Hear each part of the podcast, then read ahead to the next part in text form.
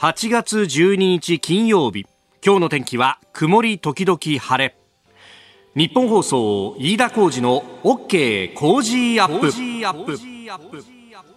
朝6時を過ぎました。おはようございます。日本放送アナウンサーの飯田浩二です。おはようございます。日本放送アナウンサーの新業一華です。日本放送飯田浩二の OK 工事アップ。この後8時まで生放送ですえー、昨日がね祝日でありましてもう昨日がお盆休みの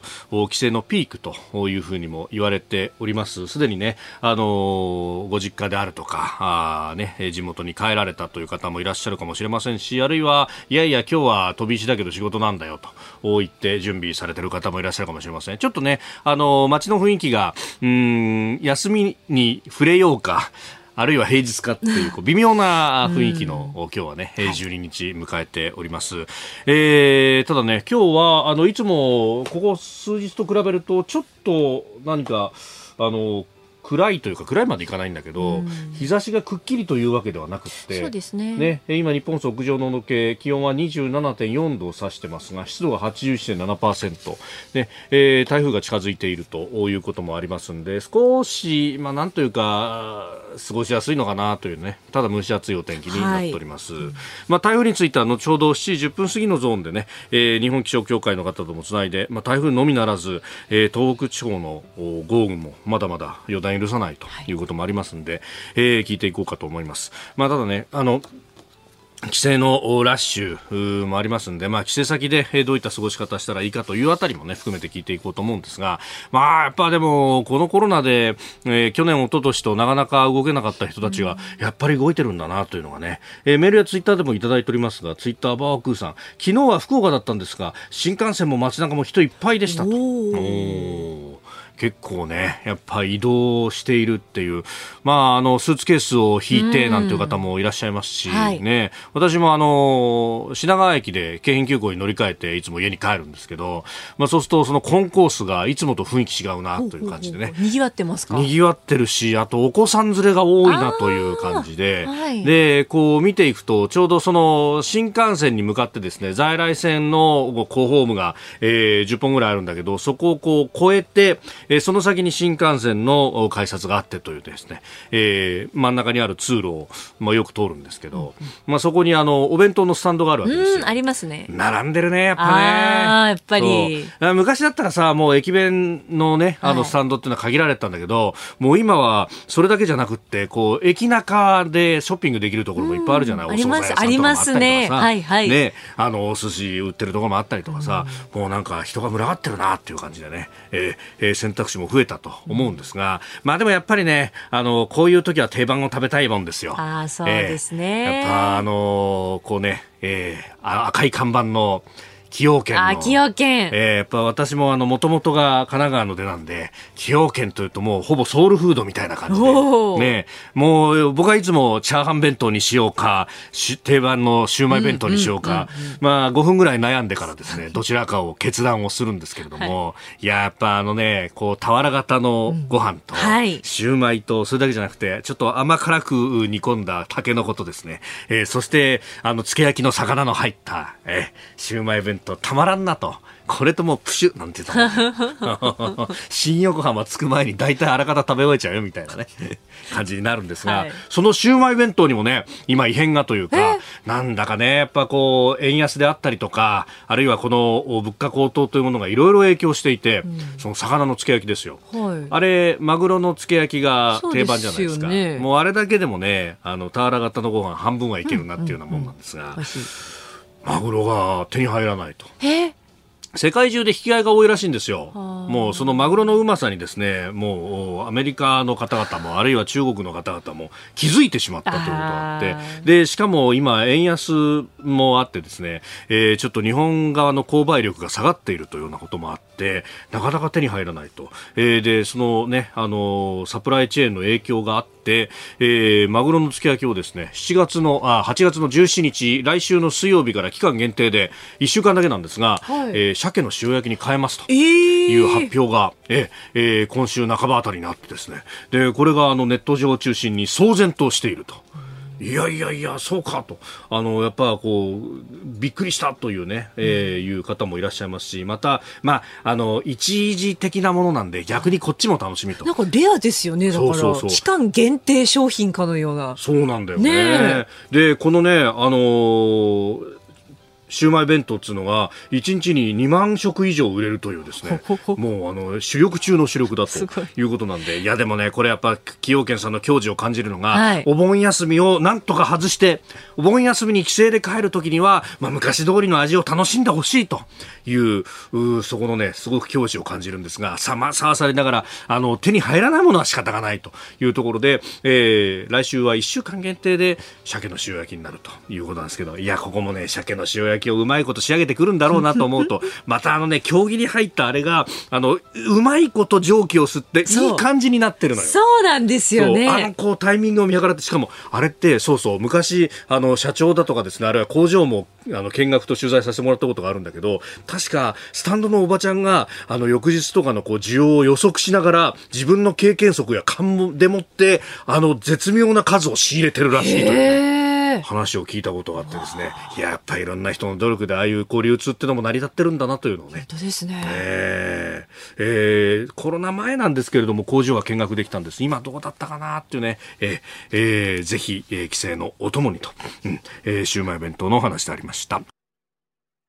6時21分です。ここが気になるのコーナーです。スタジオ長官各紙が入ってまいりました。まあ、今朝一面トップを見ますと、結構ね、あの、特集の記事が多かったりということで、まあ、さすがにお盆に入ったなという感じで、バラバラの紙面であります。えー、で、そんな中、読売新聞は、安倍元首相銃撃、えー、手製銃想定なし、ネットに製法軽視、えー、警察庁警護検証という、えー、記事が出ております。おり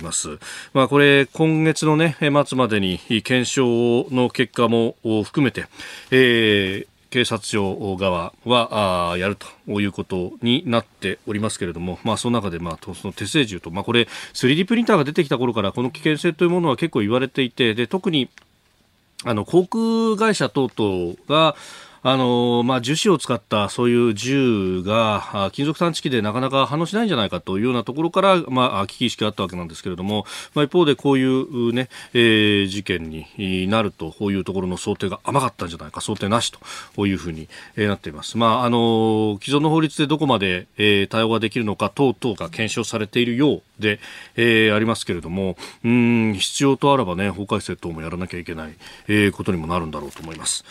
朝日新聞は日中半世紀という、まあ、国交正常化から50年を迎えるという今年、まあ、今年の秋以降ね、えー、その様々なイベント等々も控えているという中で、えー、特集です。天皇訪中30年前の頂点、えー、東条兵いる間に臨んだ関係発展ということで、えー、まあ天安門事件の後、まあ、確かに92年に、えーまあ、今の上皇上皇后陛下両陛下でありますが、えー、天皇皇后両陛下の訪中と。えー、いうものがあったというところ、まあ、その辺からねまた西側との窓が開いていくということがありましたけれども中国側にとっては。えー、その辺の内幕についてであります。えー、それから毎日新聞は、えー、復権したタリバンアフガン政権崩壊1年という特集、えー、次世代の未来を奪わないために民家で密かに女子教育という、まあ、女性のね、えー、この権利等々というところ非常に危惧されているところでありますがこれについての特集です、まあ、このアフガンについてもね後ほど、えー、今日のコメンテーター宮城邦子さんにいろいろ聞いていこうというふうに思っております。ではそんな中ですけれども社会面を開きますと各紙、えー、8月12日ということで、えー、日光機日光ジャンボ墜落事故から今日で37年を、迎えると、えー、1985年の、えー、8月12日、えー、乗客乗員520人が犠牲となった日光ジャンボ機の墜落事故であります。まああの単独機の航空機の事故としては史上最悪ということでありまして、えー、この墜落現場となりました、えー、群馬県の上野村、えー、御巣鷹の尾根というところ、まあ、その麓にね、えー、神奈川という川が流れていてでそこではあ昨日はですね犠牲者を追悼する灯籠の明かりが灯されたと灯籠が流されたということがありました。我々もこれ先立つ先この前のね、日曜日にえー、行ってまいりましたが、まあ、やはりいいね、あそこに行くと、ええー、こんな山奥にね、えー、墜落していたのかという、そして、まあ、その尾根の部分にですね、えー、墓標がこう、ね、点々とこうあるというところ、520人という方々が、まあ、あの、どれほど無念であったかということ、そして、えー、まあ、年齢も当時もね、本当に多岐に渡っていたんだなということが非常にこうよくわかると。ね、えー、後輩たちと一緒に行ったわけですけれども、まあ、本当、彼ら彼女らは生まれる前の出来事であって私も生まれた直4歳ということで、まあ後からいろいろとね学んでしたところも多かったんですが、えー、でもほとんど年の変わらないような、ね、お子さんたちも、えー、犠牲者の中にはいらっしゃると、まあ、今日はね朝日新聞、えー、事故のないようにということで、えー、このニコジャンボで、えー、亡くなったあ宮島健君という方の話が書かれています、まあ、このお母様があ812連絡会というね、えー、ご遺族の集まりの、まあ、中心的にも活動されていたということもあってそしてこの健君が、えー、なぜ日航機に乗ったのかというと、まあ、大阪の、まあ、関西の親族の方のところに行くと、えー、それは甲子園に、えー、当時もう大スターだった PL 学園、えー、桑田清原、えー、を見に行くんだということで、まあ、希望に胸を膨らませて、えー、初めての一人旅ということで、えー、乗ったというところでこの事故に巻き込まれてしまった。と。いうことについて。で、まあ、あの、ピール学園のね、えー、方々も、この甲子園で優勝した、事情を知った高校から、えー、ご遺族のもとに選手のサイン色紙だとか、野球帽が届いて、えー、ケン君の棺に収められたということがあったと。もう今も、あそこに行くとですね、もう、ケン君の大好きだった、うん、まあ、鉄道の模型であったりとか、あるいは野球のボールも備えられているんだということで、えー、ありますが、本当に、あの空の安全だけでなくてね、えー、交通の安全という意味で、えー、ここで思いを新たにすると、もう今も、あの研修で、えー、来る方々というのもたくさんいるということであります。まあ、あの、後、ね、えー、日本の国内で、ね、日本の航空会社が、えー、この大きな事故を起こすということは、えー、なかった。まあ、もちろんね、あの、ハイジャック等々という痛ましい事件というものはその後も続いているわけですけれども、本当にこの交通の安全というものを改めてこう噛み締めるという時期でもあるし、えー、空の安全のみならずというね、ねまあ、彼は本当に命を背負って仕事をしてるんだというのは口々に言う、おっしゃるところでありますが、うん、改めてこういったことをね、思い起こすところであります。メールもたくさんいただいてるんですが、その中で一撃さんという53歳のね、八街の方ですけれども、あの当時、航空無線リアルタイムで聞いてて録音してたんですと、たまたま本当に録音してたんですがと、えー、高校2年生だったそうです。飛行機が好きで、えー、無線が好きで録音していた。えー、その後、報道関係に出回った更新録音は私のものなんですと、えー、事故救命、事故原因の究明に役立てばと思って提供した次第です。えー、二度とこんな事故は起きてほしくない。えー、皆様のご冥福改めてお祈り申し上げますというふうにいただきました。本当にね、様々な形で関わってらっしゃる方がラジオを聞いてくれているんだなというふうに思います。37年が経った。しかし、えー、このね、安全を第一にというところはもう今後も含めて変わってはいかないところなんだろうというふうに思います。改めて通信でご遺族の御霊の冥福をお祈りする次第であります。高賀金なるでした。6時34分です。この時間からコメンテーターの方々ご登場です。今朝は外交評論家、内閣官房参与、三宅邦彦さんです。おはようございます。おはようございます。よろしくお願いします。お久しぶりです。ご無沙汰して。ご無沙汰しております。そうですよね。前回、あの、お越しいただいた時、田さん。はい。コロナでお休みを。されてて、お世話になりました、三宅さん。いや、サボって、サボって、サボったじゃないですよ。いやいやいや療養生活。え、ありがとうございました。ありがとうございました。で、えー、今日はですね、はい、えー、まずは、うん、アメリカのトランプ前大統領捜査活発化ということで、結構ね、あのメールなんかもいただいてるんですが、はいはい、埼玉在住の男性の方、はい、えー、これ、うん、どうなんですか、バイデン政権や民主党が2024年の大統領選にトランプさんが出られなくなるようにするためのものだなんていう分析をよく見るんですけれども、それしかないでしょう。考える？それしかないでしょう。うん、それはもう、あの、ご本人、えー、トランプさんはもうやる気満々、で、えー、えー、おそらく11月のね、はい、えー、中間選挙。の前にも発表するかもしれません、出馬をね。ただ、今、徐々に、その、はい、まあ、トランプさんから見れば包囲網みたいなものがね、うん、こう圧力が狭まってきたなという感じがしてると思いますよ。でこれ今何が起きてるかっていうと、基本的には法廷、法廷というか法律の世界なんですが、えニューヨーク州ではこれ民事と刑事で、まあ、脱税とかね、はい、いわゆるトランプグループの企業の問題があって、えからもう一つは、うんこれはあのニューヨークの州の刑法もしくは民法でやってるわけですけれども、はい、フロリダで起きて、えー、あのアララーゴという、ねえー、ね。そこに家宅捜索が入って、これ FBI ですか？ら、連邦警察ですよね、うん、でで何をしてるかというと、はい、ホワイトハウスのその機密文書をですね、まあ、持ち出して、えー、でまだ返してないということなんですね。まあ、普通、私の知る限り、えー、別に持ち出すこと自体は、はい、ちゃんと了解取ってればいいわけですよ。それはだってあの、回顧録書いたりするわけですからね。うん。はい、ただそれ返さなきゃ困るわけだし、ましてそれを破って捨てたりね、はい、焼いちゃったりすったらこれ大変なことになるわけですよ。えー、それをやったんじゃねえかと思って、おそらく家宅捜索に入ったんだろうと。で、まあ、トランプさんはむちゃくちゃ怒ってて、はい、えー、もう俺の金庫まで開けやがったとか言って怒ってるんだけど、まあね、その、これは、連邦法、しかも、あの国家文書に関する法律ですが、はい、これはね、文句の言いようはないと思うんですけども、まあ、いずれにしても、あの今、徐々に徐々に圧力が高まっている、うん、まあ、アメリカのあのあれ見てると、はい、必ずしも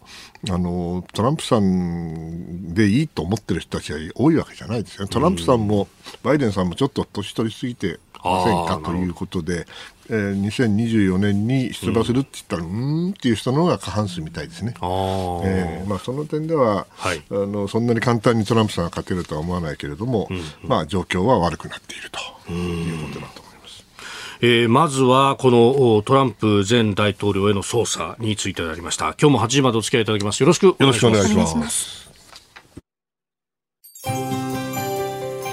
ここでポッドキャスト YouTube でお聞きのあなたにお知らせです。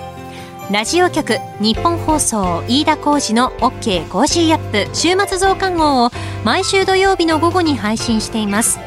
1週間のニュースの振り返りこれからのニュースの予定。今週の株式市場のまとめと来週の見通し。今注目の銘柄を深掘り解説してお送りしています。後半には Cozy up! コメンテーターがゲストと対談するコーナー。今月はジャーナリストの有本香里さんと麗澤大学客員教授の西岡力さんの登場です。北朝鮮による日本人拉致問題日韓関係などをテーマにお話を伺います。週末もぜひチェックしてください。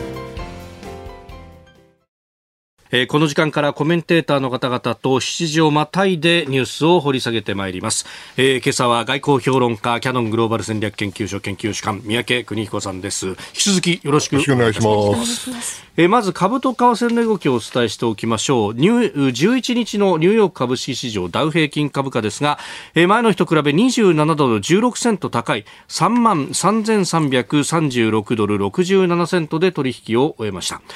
ハイテハイテク銘柄中心ナスダック総合指数は74.90ポイント下がって1万2779.91でした。一方円相場1ドル133円ちょうど付近で取引されております、えー11日発表のアメリカの7月の卸売物価指数が前の月と比べて下落をしたということで、まあ、あの、一昨日はね、えー、消費者物価指数が出ておりましたけれども、まあ、それと並んで、まあ、利上げがそうそう急がないんじゃないかということで、えー、上昇したということのようであります。えー、ではあ、取り上げるニュースはこちらのニュースです。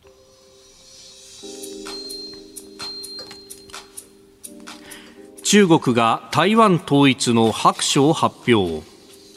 中国政府は10日台湾問題と新時代中国の統一事業と題した白書を22年ぶりに発表し平和的な統一のために最大限の努力を続けると主張しました。一方でアメリカが公的な往来や武器の売却で統一を妨害していると批判し独立勢力や外部勢力がレッドラインを越えれば断固たる措置を取るとして武器行使は武力行使は放棄しないと牽制をしておりますえー、まあ、あのアメリカのペロシ下院議長の訪台から、うん、なんか、ね、こんなまあね、22年ぶりに出した割には目新しいところは一つもないですよね。はい、一応平和的統一を言いながら、ブロック押し、これを放棄しないと。はい。ね、で一国二制度でやるっていうけど、香港の例見ろよと。そうですね。うん、だから全くね、うんまあ、あのプロパガンダの一環一環としてね、これだけあの大騒ぎになったから、この際出しておこうということ程度のことで、中身は新しいものはないですよね。まあ、大体ね、あの、はい、ペロシさんのあれも私は実にあの、車に構えて見ててね、ええ、まあ、ようやるわと。ようやるわと。まあ、三者三様ね、これで、はい、僕は、あの、あえて出来レースと呼んでるんですけども、結局、ペロシさんは業績、えー、遺産を残したいと、はい。ね、うん、もうすぐ最後ですからね、うんうん、で、えー、習近平さんはこれ3期目かかってるから、これは簡単に譲歩できないしね、はい、バイデンさんもあの支持率低い低いから、レームダックにならないように、うん、まあやるわけで、それはそれなりにうまくいったと思うけど、はい、やっぱり今回の中国の判断っていうのは、まあ、5年に一度よくやるやつなんですけど、失敗だと思いますね。日本とのことで考えてみてください。あの、何が起きたかっていうと、2012年、はい、まあ、10年に1回目の尖閣事件ありましたよね、あの酔っ払った船長さんがぶつかってきたやつね、はい、で2つ目が2012年で、これ、例の国有化問題、いわゆる国有化問題というやつで、うんはい、あの時に私は中国は判断ミスをしたと思っているんですよ。あんな形でね、あの強気に出て、結局、あの日本国民の多くを、なんていうかな、うん、反中にしたというか、まあ、中国にいかがなものかと思わせているような動きをしました。僕私はなぜあんなバカなことしたかよくわからんけども、結局、2012年が、はい、えー、5年に一度の党大会の年だった。だから譲歩できなかった。日本政府は、要するに東京都知事が当時のね、はい、あれを買うと、島を買うと言ったんで、おっとっとっと、こんな大変だと、ええ、じゃあ国で買っちまえと、もともともうすでにあの国は一部所有権持ってるわけですから、はい、で買っちまえばあの政治の道具にならないで済むだろうと思って、中国側とおそらく握ろうとしたんだろうけど、中国は握れなかった。なぜかったらば、うんうん、ほら、党大会の年だからですよ、そんな妥協してどうすんだと叩かれたら謝らない。ということもあって、おそらく失敗したんですよね。はい、で協力強硬策ですよ。今回も同じですよ。うん、あとペロシさんが行くってのは分かってんだからね、はい、で4月だったから一度行こうとして、そうですね、コロナにかかっちゃって、誰かもかったけども、うん、それで 行けなくなっちゃった、だからいつか行くのは分かってるわけで、ね、えー、ねですから、まあ、十分に、ね、あのなんていうかな、うん、ん満を持してあの訓練もやったわけですよ、あんなでっかい大規模な訓練がね、はい、一朝一夕でできるわけはないんで、相当前から計画してなきゃできませんからね。ということは、もうあの中国側は確信犯でこうやって、えーまあ、反応した、しかも強硬に反応した、私に言わせれば過剰反応した、はい、その結果、何が起きたかったら、うん、それはね、やっぱり日本にまでね、ええ、あのミサイルぶっ放すわけでしょ？排他的経済水域に5発、ね、うんまあ、排他的経済水域だけ認めてないって彼らは言うんだろうけども、あの訓練区域のなんていうか位置を見て、はい、そしてあの方向を見るとね、うん、要するに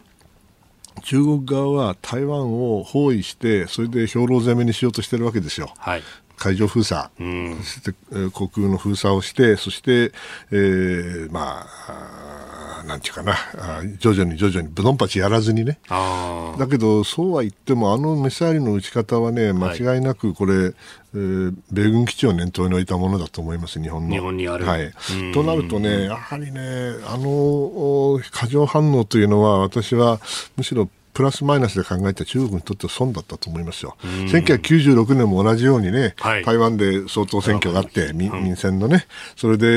ー、結局ミサイルをぶっ放して、はい、で、アメリカが空母を出してきて、えー、結局李登輝さんが勝っちゃったっていうね。そうですね。何やってんだと。もっとうまい方法があるだろうと思うんだけど、やっぱりああいう時にはね、彼らは力を見せたらね、はい、なんかこう、ひるむんじゃないかと勘違いするんだね。あ逆効果だってことがどうしてわかんないのかなと思います。それこそね、あの、香港の一連のこの圧力だって、ちょうど台湾では総統選があるというところで、これ、蔡英文さんかなり不利だと言われていたところから。そうそうそう勝っちゃったんだからね。うん、2期目になった。ですから、香港のあの弾圧のおかげだと。うん、うん、そういうことばっかやってるということはね、やっぱり判断ミスをしている、もしくはどっかであの判断の基準が違うんでしょうね、普通とね。ですから、ああいう戦略的な私は判断ミスだと思うけど、それが繰り返されるという意味では、あまりいい兆候ではないなと。また5年後に何が起きるか考えたら嫌ですね。ああ、もう5年に一度ね、強硬主義と、今日、お昨日か、あの、産経の三宅さんのコラム、はい、ワールドウォッチでも詳しく書かれていらっしゃいますけれども。やっぱりね、あの、党大会っていうのは、はい、あの自民党大会とかなんとか大会と違って、あれはもう彼らにとっては選挙ないんですからね、そ、ね、もそもね、ま、実質的には。ですから、ああいう意味で独裁体制の下で絶対に乗り越えなきゃいけない、えー、ハードルでしょう。だから、絶対にその失敗を許されないと、えー。だからこそ強気に出るのかもしれないけど、逆効果だってことが分かってほしいよね。何かこういうむき出しの権力闘争のところだと、やっぱりマッチョに出ることによって、そうそう。むしろ内政的に周りを黙らせるというのが狙いですかそうそう。まあそれもあるんでしょうね。いずれにせよ私は判断ミスを繰り返してほしくないなと思ってます、うん。えー、ニュース7時またぎこの台湾情勢について、えー、詳しくお話をいただいております、えー、お日本放送飯田浩二の OK 工事アップ7時をまたいで続きます。まもなく7時です8月12日金曜日時刻は朝7時を過ぎました。改めましておはようございます。日本放送飯田浩二です。おはようございます。新業一華です。今朝のコメンテーターは外交評論家内閣官房参与三宅邦彦さんです。引き続きよろしくお願いします。えー、台湾情勢、えー、特にアメリカの、ね、ペロシ下院議長の訪台からというところですけれども、はい、この、まあ、ペロシさんの動きっていうのは、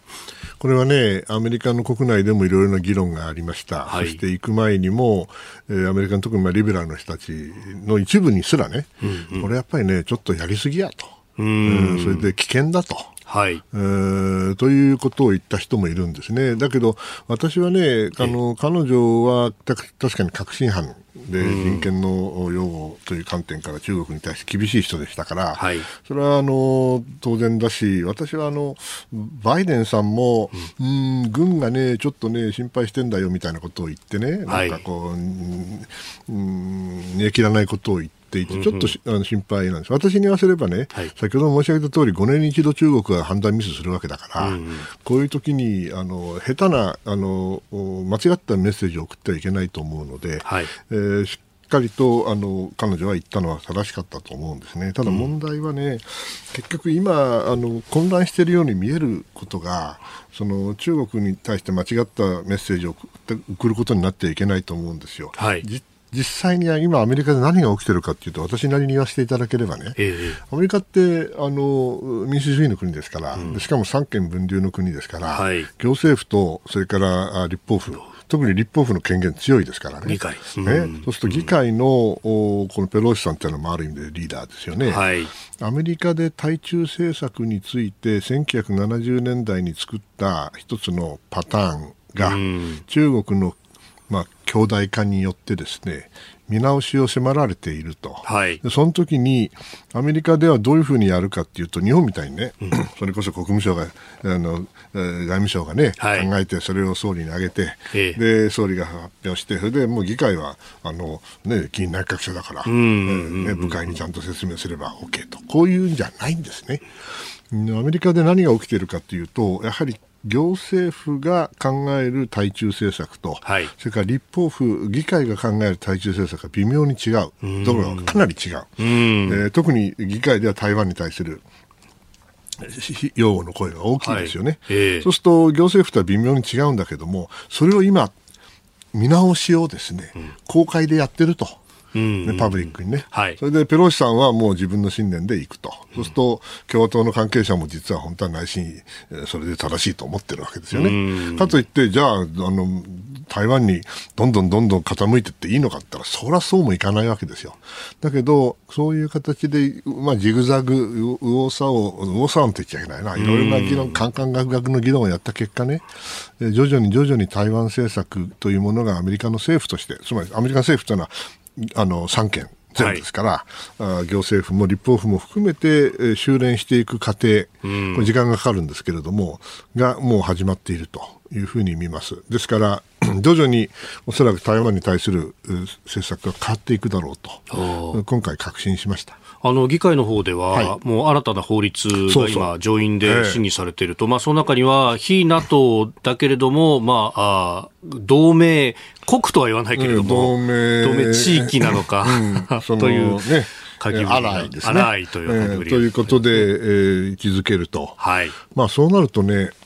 まあ実質的なあの方針変更なんだけども、私これがね、あの、えー方向として間違ってるとまだ言わないけれども、うん、私は実は結構慎重なんですよ。うん、なぜかというとね、これ前も申し上げたことなんですが、1970年代に台湾問題についてですねこれを現状を維持するための、はい、つまり中国側の武力攻撃を抑止するためのメカニズムが出来上がっていて、うん、その中にはアメリカの曖昧戦略だとか、はい、それからアメリカの台湾関係法とか、うん、そういうあのいくつかの要素でうまく機能してきたと思うんですけども、うん、それを変えようっていうんですかと中国が強くなったから変えたいという気持ちはわかるけど、はい、だったらじゃあ中国強くなった中国をどうやって抑止するか、新しいメカニズムを作らなきゃいけないわけですよね。うん、前のメカニズムはぶっ壊して、メカニズムがなくなって抑止する手段がなくなって、それで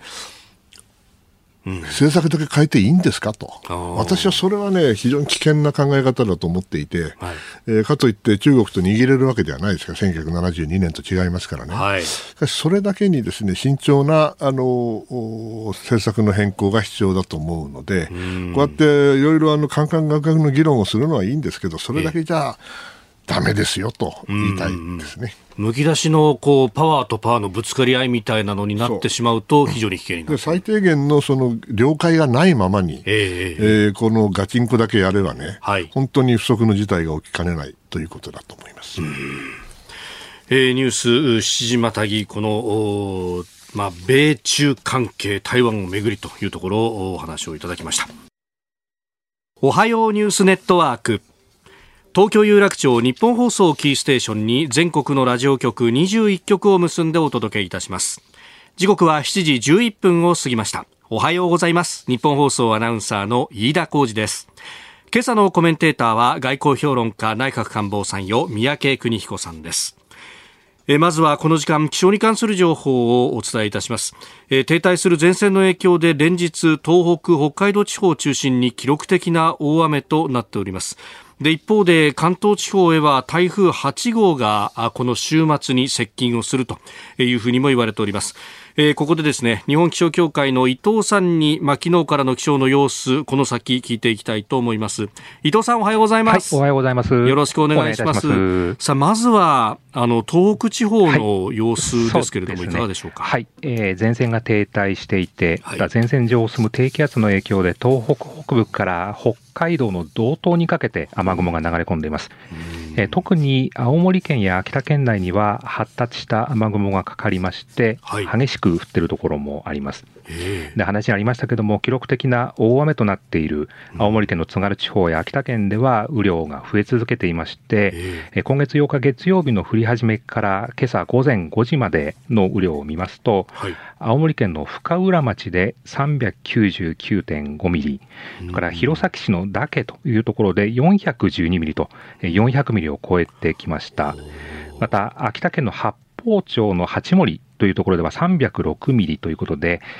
このうち青森県の弘前市だけと深浦町では平年の8月1か月分の雨量の、まあ、2倍をもうすでに超えているという状況です。では、この後も雨が降るかというと、はい、まあ、降り続く見通しになってまして、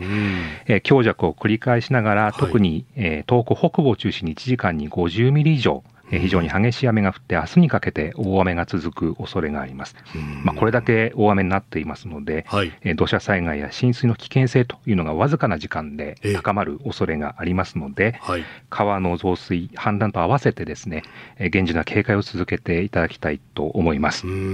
これ、天気図見ると、ずっと前線停滞してますけど、ね、どうしてなんですか？あの、まあ、やはりその気圧配置、まあ、高気圧がまあ南の海上、まあえー、の関東から西の方張り出しているという状況、はい、まあ、この形がまあ変わらず、前線もなかなかこう南に下がっていけないという状況、でこれが来週の初めぐらいまで続くということで、まあ、北日本は雨の降り方、まだまだこう油断ができないという状況になりそうです。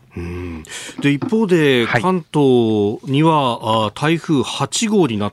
そうですね、昨日のね、この段階ではまだ、はい、熱帯低気圧でしたけど。そうですね、はい、えー、午前3時に、えー、台風8号になりました、はい、でこの後も北上を続けて、はい。えー、明日は少しずつこう東寄りに向きを変えながら、えー、夕方から明日の夕方からですね夜にかけて、東海から関東甲信にかなり接近、まあ、このままいきますと上陸の恐れが出てきています。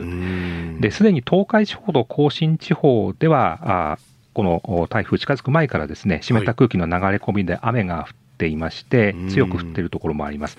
で関東地方はですね今、青空見えてますけれども、はい、まあ、これから雨、まあ、にわか雨のところが増えてくる見込みです。そして海上の波はもう今日からですね、はい、あのうねりを伴って次第に高くなってきますので、まあ、海のレジャーというのは注意ということになります。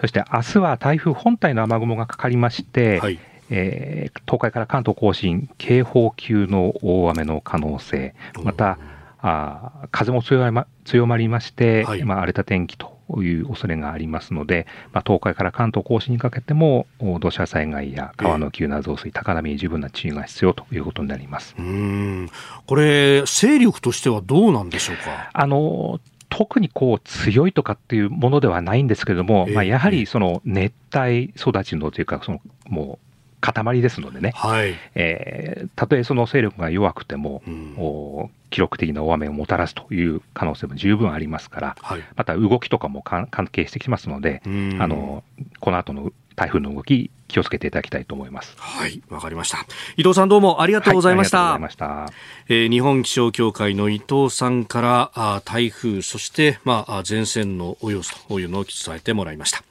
えー、ではこの時間取り上げるニュースこちらです。岸田改造内閣の外交安全保障を考える。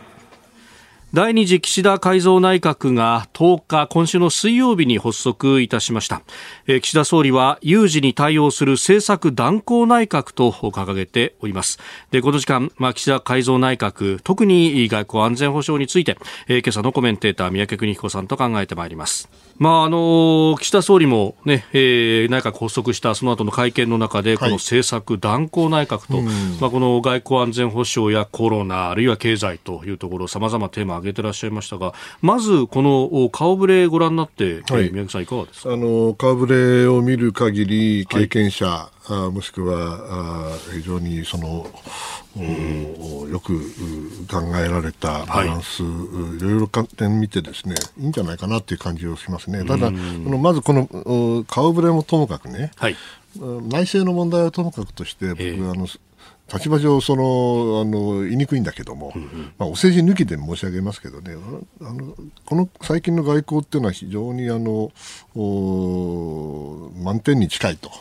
でいいと思いますね。これね安倍外交が続いてるからじゃないんですよ。はい、要するに2012年の尖閣事件以降ね、えー、やはり日本の周辺の安全保障環境が激変したことに対応して、はい、日本の外交も変わっていかざるを得ない。それにまさに沿った形で、あるべき外交が行われていると。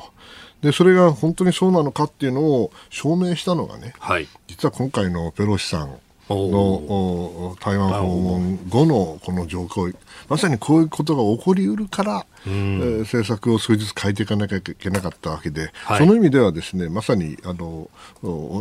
一つの流れに乗っかっていて、僕は正しいと思うんですね。あとね、やり方としてね、はい、その顔ぶれもともかくとして、やっぱり官僚組織をうまく使っているなという感じがするんです。はい、安倍さんの外交というのは、まあ、その統治そのものですけれども、はい、どちらかというと大統領制的なところがあって、側近がいて、はい、でスピーチライターがいて、はい、それで上からトップダウンでやりますよと。ね、だけど、必ずしもそういうやり方ではないかもしれないけれども、うん、あの官僚の組織の、まあ、いい面をうまく使って、非常になんていうかな、よく考えられた外交をやるというのも、これも一つのやり方ですよ。どちらもメリット、デメリットがあると思うけれども、はい、その意味ではバランスの取れたあの外交をやっていると思います。うん、その上でね、ええ、じゃあ、あのどうなんですかって言われると私は立場上なかなか言いにくいんだけども、うん、しかし一番あの今回なるほどなっていうかうんと思ったのは、はい、防衛省で、ね、前の島田さんっていう時間がいるじゃないですか、はい、彼が顧問防衛省顧問になってかつ、その政策参与政策参与でしたねね、はい、それがあの新浜田あ新大臣。新大臣、はい、えー、その、えー、顧問は残るけど参与はなしと。うん。顧問と参与ってどう違うのかと、はい、私もよくわからないけれども、人によって全部違うだろうから、しかし、あこれはやはりそのな何が何でもその財源の問題もありますから、はい、防衛費をそんなにむちゃくちゃ増やすわけにもいかないなという印象を持った人も多いんじゃないかなという気がします。実際にね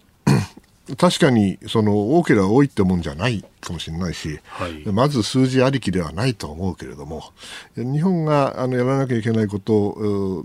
でお金がかかることこれ事実なんですよね。ですからその意味では増やすのはあの抜本的に増やすと、はい、5年以内に抜本的に増やすと、えー、だけどじゃあその具体的なとなるとじゃあ財源はどうなるのかといろいろことを考えるとですねここから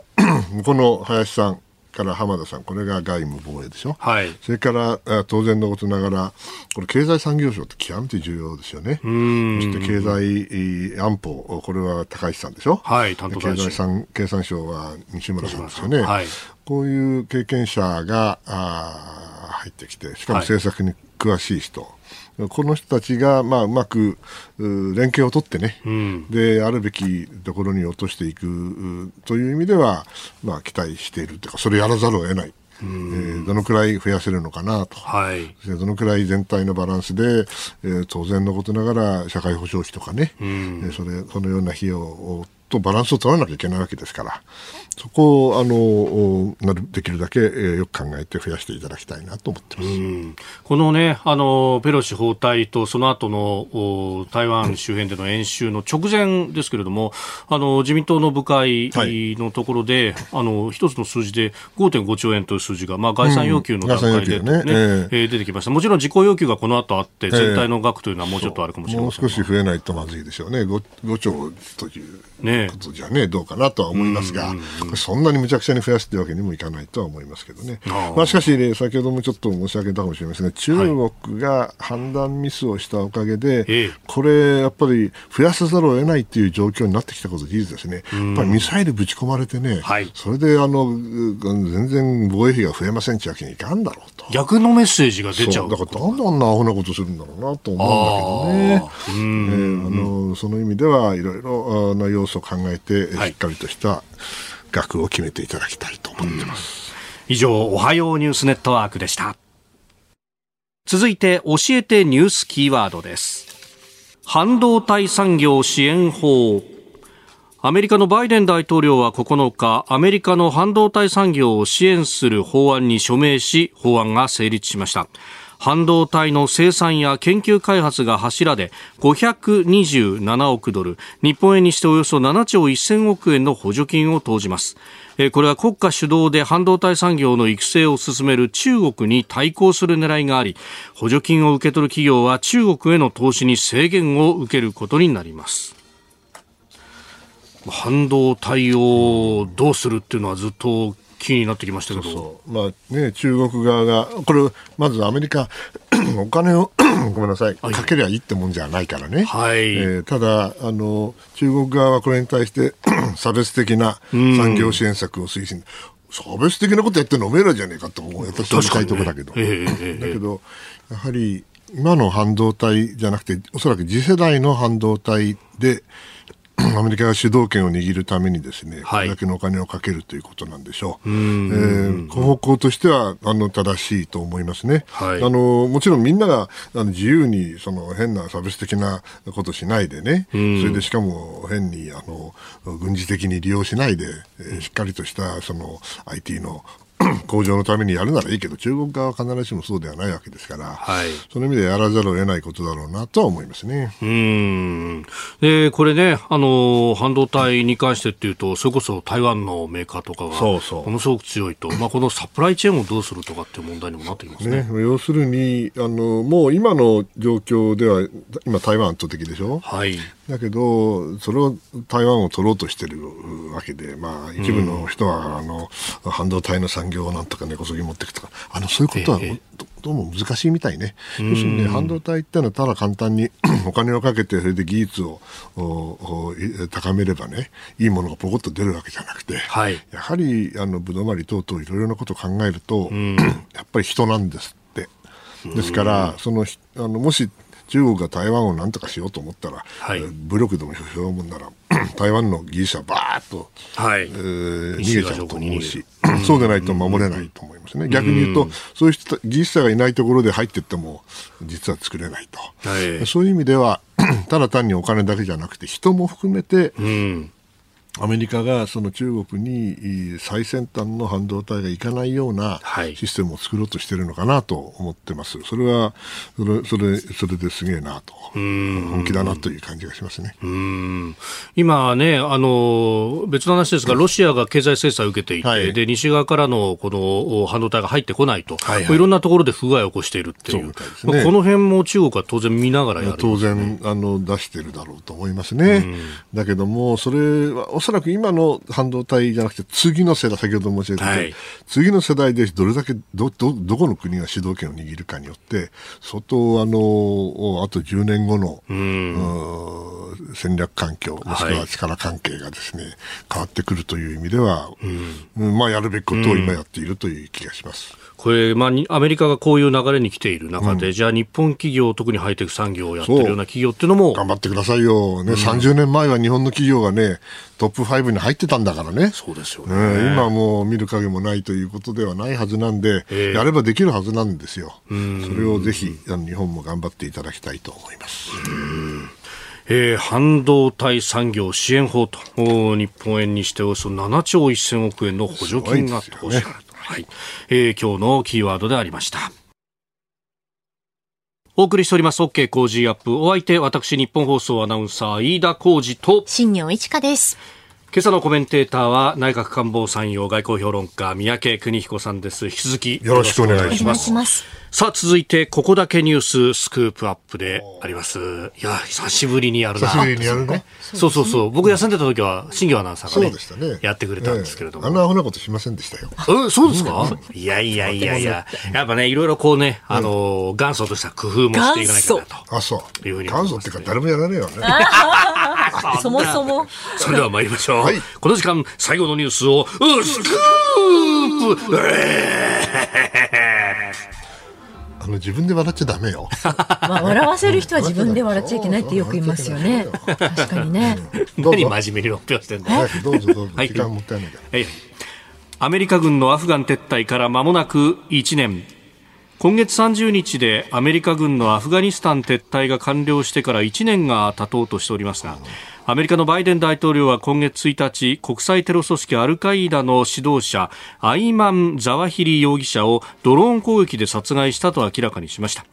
ザワヒリ容疑者はアルカイダの指導者だったオサマ・ビンラディン容疑者がアメリカ軍に殺害された後11年間にわたってアルカイダの国際的なシンボルとして存在感を保ってきた人物です、えー、今朝この時間はコメンテーター宮家邦彦さんとアフガニスタンの今を考えてまいります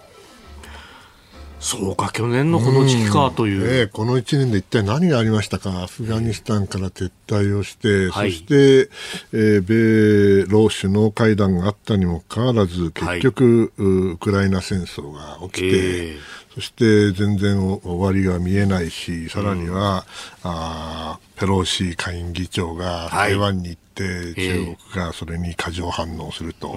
僕はこれ一連の動きは、あの、まあ、因果関係があるとまでは言わないけれども、はい、一つのあの流れだと見ているんですよね。やっぱりね、アメリカがアフガニスタンから出ていくっていうことは、当然インド太平洋地域に中国の脅威があるからですよね。はい、しかし私はプーチンさんはですね、それを見ていて、うん、おお、そうかいと。そろそろ、うん、アメリカもあの中東から出てくのかいと。うん、結構だと。えー、それで、ええだけど彼、アメリカには二正面作戦、三正面作戦やる力はねえだろうと。となると当然、アフガニスタンにも力の真空ができるし、それは東欧にも、つまりロロシアのね、はい、正面である NATO 方面でもおそらく空白ができるだろうと。そしたらば、1990年、91年のこのソ連の崩壊以来ね、はい、えずっとこう我慢してきたこの歴史的な屈辱ね、何この NATO がどんどんどんどん、えー、拡大していってね、はい。えー、ウクライナまで取る冗談じゃねえと。うんという気持ちになってもおかしくないと思っていて、で私はいつも言うんですけど、こういう時は1930年代と似ていて、やはりその世界の政治指導者たちがですね、はい、間違いを犯す。勢いと偶然と判断ミスを繰り返す、はい、それがね始まっちゃったと思ってもう典型的な例がこのアメリカ軍のアフガン撤退ですよ。もっともこれバイデンさんが悪いんじゃないんですよ。はい、これを決めたのはトランプさんですからね。だけどそれは、まあ、あの20年戦ったって戦果がないんだからしょうがない。出てくるのは当たり前なんだけれども、その意味ではこの、まあ、まずい1年だったな過去1年は。でこれでこの終わるかといったらむしろこれは序の口で、はい、これからはもっとあの難しい判断ミスが、うん、あ繰り返されていくと恐れておるんですね。それがまず第1点。はい、第2にねこのアフガニスタンっていうのはやっぱり私がこれもいつも言わせてもらってる力の真空理論って言ってるんだけど要するにどっかの地域で、えー、パワーがなくなると、はい、力の真空ができますよね。そうするとそれをあの周りのあの得体の知らない人たちが戦って入っていくと。はい、同じように、えー、アフガニスタンから米軍が撤退すれば当然力の真空ができますよね、えー、でそこでタリバンがそれを埋めたわけですよ、はい、だからタリバンがじゃあ全土をね、うん、えー、しっかりとお統治できるかってできないわけですよ。だからこれ、あの、アルカイダがまだ残ってるわけですよね。ということは、今回、あの、アメリカのやり方がいいか悪いかって議論はあると思いますけれども、はい、何を一番象徴しているかといえば、あやっぱりアフガニスタンは変わらないと。それからここは 間違いなく引き続き力の真空が続きますから、えー、えー、まあ、世界中のテロリストにとっては聖地えー、もしくは聖域になりますよね。ということは当然のことながらアルカイダは生き残る。生き残る、うん、アイマン・ザーヒリってこれエジプト人ですけどこの人がいなくなったからといってね、はいえー、それはアメリカのテロとの戦いは象徴的に終わったかもしれませんよ。だけどもアルカイダは生き残りますね。そうすると、まあ、ここで訓練をした新たな、ね、必ずまたどっかであの起こすと思います。ただ、あの2001年でしたっけ、はい、あの時に比べたらね、それはもう十分そのアメリカ側も国内、そのいろいろな情報もしっかりと作ってますから、はい、そんなと2001年みたいなことが同じ繰り返される可能性は低いかもしれません。だけど、テロは絶対に続きます。残念ですけどね。これ、その判断ミスの部分とこのテロが続くというところで、うん、アメリカは、まあ、じわじわと力を落としていく形になるんですか？いや、まあ、それはね、あの、もぐら叩きみたいなもんでね、はい、全部いっぺんに叩くわけいかないから、うん、一個一個やっていかざるを得ないし、アメリカの力が衰えたというのは相対的には中国とかの力が高まってるからそうかもしれないけども、はい、しかしアメリカの力を過小評価するのは私は良くないと思いますね。あんな資源の多い